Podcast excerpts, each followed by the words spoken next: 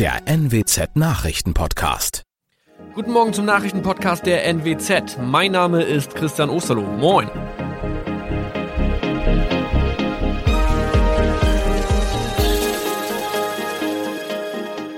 Und das sind unsere regionalen Nachrichten am Morgen. Die Grünen wollen Moorstraße in Oldenburg umbenennen. Viereinhalb Jahre Gefängnis für Falschgoldhandel. Und Landkreis Kloppenburg meldet ersten Omikron-Fall. Der Name Moorstraße könnte laut den Oldenburger Grünen rassistisch aufgefasst werden. Deshalb fordern diese eine Umbenennung. Die Straße wurde allerdings nach Hermann Moor benannt, einem der ersten Siedler in der Gegend. Um Missverständnisse auszuschließen, beantragen die Grünen eine Änderung in Hermann Moor Straße. Dann müssten alle Anwohner ihre neue Adresse in ihren Pässen angleichen. Außerdem müssten Polizei, Feuerwehr, Rettungsdienste und Anbieter von Navigationssystemen informiert werden. Die Stadtverwaltung schlug vor, ein Zusatzschild mit Informationen zur Person Hermann Mohr anzubringen. So könne man alle Irritationen beseitigen. Tobias G. musste wegen dem Verkauf von Falschgold am Mittwoch vor das Landgericht Oldenburg. Nachdem der Schortenser bereits im Mai zu einer Freiheitsstrafe von mehr als drei Jahren in Jever verurteilt wurde, betrieb er seinen Handel auf eBay Kleinanzeigen weiter. Das wog bei der Verhandlung schwer auf. Der 27-Jährige schrieb in die Inseratsüberschrift das Wort plated, was so viel bedeutet wie überzogene und nur vergoldete Ware. Da im weiteren Anzeigentext aber die Rede von einem Reinheitsgrad war und die abgebildeten Goldbarren eine Seriennummer trugen, handelt es sich hierbei um eine Täuschung. Tobias G. wurde zu viereinhalb Jahren Haft verurteilt.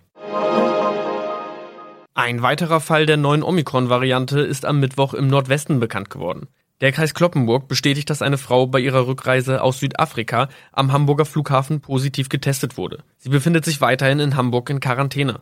Da die Frau im Landkreis Kloppenburg lebt, sei auch das Gesundheitsamt Kloppenburg für diesen Fall zuständig. Zuvor gab es bereits bestätigte Omikron-Fälle in der Wesermarsch und im Kreis Leer. Das waren unsere Nachrichten aus der Region. Weitere aktuelle News aus dem Nordwesten finden Sie wie immer auf NWZ Online. Und Aktuelles aus Deutschland und der Welt hören Sie jetzt von unseren Kollegen aus Berlin. Vielen Dank und einen schönen guten Morgen. Ich bin Nicole Markwald. Das sind heute unsere Themen aus Deutschland und der Welt. Die Impfungen mit dem Corona-Kinderimpfstoff starten in dieser Woche. Nach dem Schwarm von Tornados in den USA noch nie vorher dagewesene Schäden. Und nun doch, Fußballnationalspieler Josua Kimmich will sich gegen Corona impfen lassen.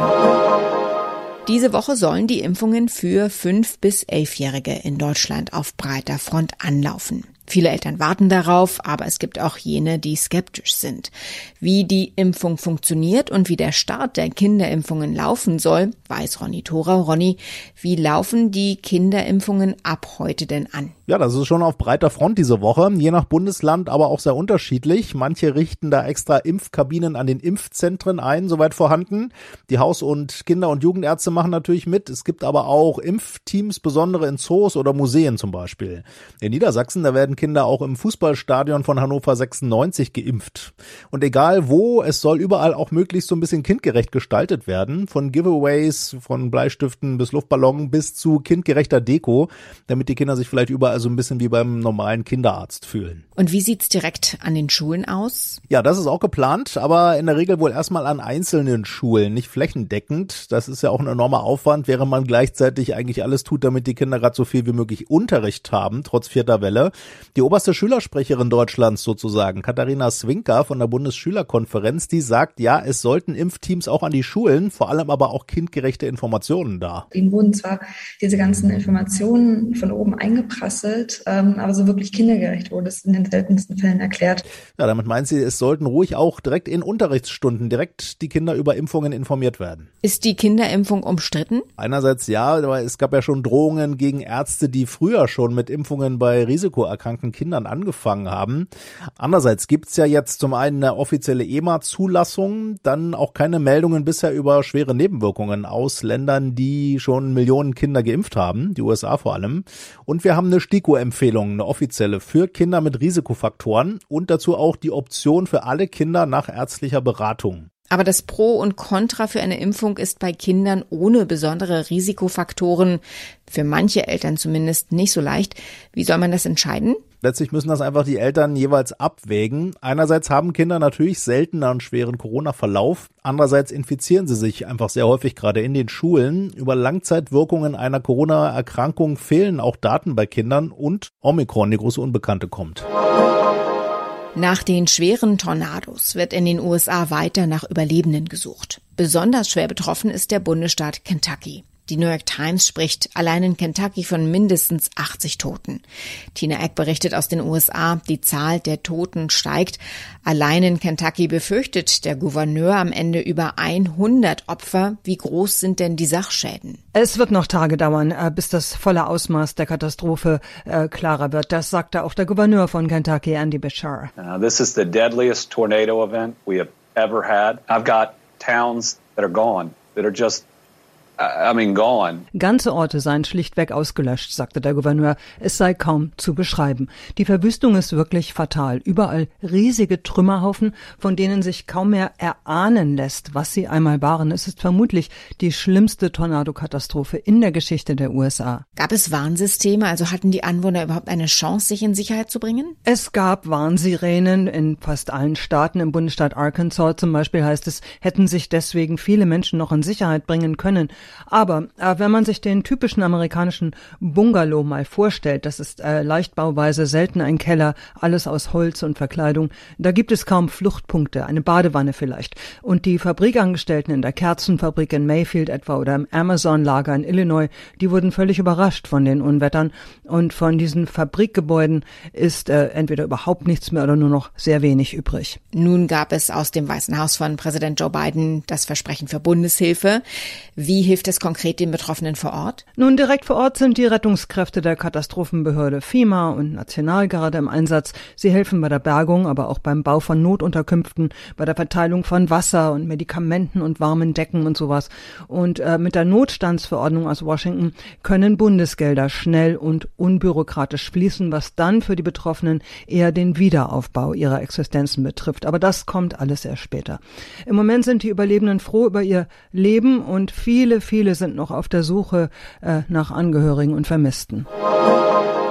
Josua Kimmich stand in den vergangenen Wochen oft in den Schlagzeilen. Erst wurde bekannt, dass der Bayern-Fußballer sich nicht gegen Corona impfen lassen möchte. Dann fing sich der Nationalspieler eine Infektion ein und nun hat sich der 26-Jährige doch entschieden, sich impfen zu lassen. Was ihn zum Umdenken gebracht hat, darüber sprechen wir jetzt mit Justin Werner aus der BLR Sportredaktion in München. Justin, was war denn jetzt ausschlaggebend dafür, dass sich Kimmich doch impfen lassen möchte? Ja, Kimmich hatte sich ja vor kurzem erst Corona eingefangen und äh, das war dann interessant. Er hatte sich schon vor dem positiven Test für die Impfung entschieden. Nur kam ihm dann halt die Erkrankung zuvor und die Gründe für sein Umdenken, die hat er selbst im ZDF geschildert. Im Endeffekt habe ich dann zu spüren bekommen und habe dann auch selbst gemerkt, ähm, dass man es eben nicht nur durch eigenes Verhalten beeinflussen kann, ob man mit dem Virus in Kontakt kommt oder nicht. Zu spüren bekommen hatte das dann sogar ziemlich heftig. Bei einer Untersuchung wurden noch Flüssigkeitsablagerungen in seiner Lunge gefunden. Daher wird er auch erst im neuen Jahr wieder auf den Platz zurückkehren. Wann wird es denn die erste Spritze für ihn geben? Ja, ich hatte es ja gerade schon gesagt, die Infektion, die ist ihm da ein bisschen zuvor gekommen. Die Ständige Impfkommission, die empfiehlt eine Impfung derzeit sechs Monate nach der Erkrankung. Frühestens soll der Wirkstoff vier Wochen nach Ende der Symptome gespritzt werden. Aber Kimmich hat klargemacht, wenn es dann empfohlen wird und der, der Zeitpunkt da ist, dann werde ich mich impfen lassen. Eine klare Entscheidung also des Nationalspielers für die Impfung. Lob gab es dafür auch schon, zum Beispiel von Bundesforschungsministerin Stark-Watzinger. Es ist eine gute Entscheidung, hatte sie getwittert. Das wird man dann vermutlich auch bei den Bayern so sehen. In unserem Tipp des Tages geht's heute um die Internetgeschwindigkeit. Kaum etwas ist nerviger als die gestreamte Lieblingsserie, die ruckelt oder der Dateidownload, der ewig dauert. Da fragt man sich ja dann doch, ob das Internet zu Hause wirklich so viel Leistung bringt, wie vom Anbieter einst versprochen. Das lässt sich ab heute mit einem überarbeiteten Messtool der Bundesnetzagentur leicht überprüfen und im Fall des Falles kann man sogar die Zahlungen an den Anbieter kürzen. Lea Matschulat berichtet. Wer seine Internetgeschwindigkeit überprüfen will, muss via LAN-Kabel ins Netz, geht auf breitbandmessung.de und muss sich Zeit für 30 Tests nehmen an drei verschiedenen Tagen. Wobei jedes Mal dann auch noch mindestens ein Tag Pause dazwischen sein muss. Und sollte bei der Überprüfung herauskommen, nicht die Leistung, die der Provider verspricht, dann macht es das überarbeitete Telekommunikationsgesetz nun noch einfacher, den Anbieter zu einer Preisminderung zu bringen. Außerdem gilt ein Sonderkündigungsrecht. Zum Schluss schauen wir auf einen neuen Weltmeister, nämlich Red Bull-Pilot Max Verstappen, dem neuen Formel 1 Weltmeister. Der Niederländer gewann das Finale in Abu Dhabi in der allerletzten Runde vor Mercedes-Pilot Lewis Hamilton.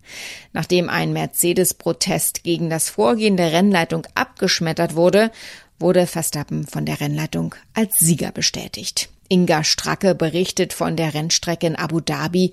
Wie feierte Max Verstappen mit seinem Team und was macht Lewis Hamilton, der nun der ehemalige Weltmeister ist? Ja, da wurde gefeiert, gejubelt, geschrien. Max Verstappen weinte im Boxenfunk. Christian Horner, sein Teamboss, sagte, wir lieben dich, Max. Und Max sagte, ich liebe euch alle. Und dann haben sie gefeiert und äh, Lewis Hamilton er ist ganz lange im Auto sitzen geblieben, Kopf gesenkt, Helm auf und er ist dann ausgestiegen, hat sich bei seinem Team bedankt, bei seinen Fans bedankt, aber er ist natürlich sichtbar und deutlich niedergeschlagen, denn äh, das war ja wirklich für ihn ein Desaster. In aller allerletzten Runde dieses Rennen und diese Meisterschaft, die er eigentlich schon gewonnen geglaubt hatte, nochmal zu verlieren. Was war denn das für ein Duell zwischen den beiden, zwischen Hamilton und Verstappen? Was bleibt da von der Saison hängen? Es war unglaublich intensiv, sehr, sehr hart. Schon beim Saisonauftakt im März hat sich das packende Duell abgezeichnet. Mit seinem ersten Monaco-Sieg hat sich dann Verstappen die WM-Spitze geholt. Gänsehaut pur war es, als Verstappen in Zandvoort den allerersten Heim-Grand Prix vor einem orangefarbenen Meer von Zehntausenden begeisterten Fans gewonnen hat. Es gab Strafen, es gab Proteste, es gab Zoff, vor allem zwischen den Teambossen. Und am Ende hat die Saison so geendet, wie sie eigentlich auch immer wieder zwischendurch war, mit einem Protest. Diese Saison lief ja wegen der Pandemie etwas anders. Singapur und Australien mussten abgesagt werden. Katar kam neu dazu. Wie ist dein persönliches Saisonfazit? Es war eine Wahnsinns-Formel 1-Saison. Spannend, aufregend, packend. 22 Rennen, ein Rekord, das hatte die Formel 1 noch nie. Und das zu Pandemiezeiten. Das hatte vor Saisonbeginn keiner erwartet. Und äh, ein, ein, ein, ein, ein Mega-Finale. Auch sowas gab es eigentlich wirklich, glaube ich, noch nie. Und ja, ich bin gespannt, wie es nächstes Jahr weitergeht. Jetzt wird erstmal gefeiert. Soweit das Wichtigste an diesem Montagmorgen. Mein Name ist Nicole Markwald. Ich wünsche einen guten Tag.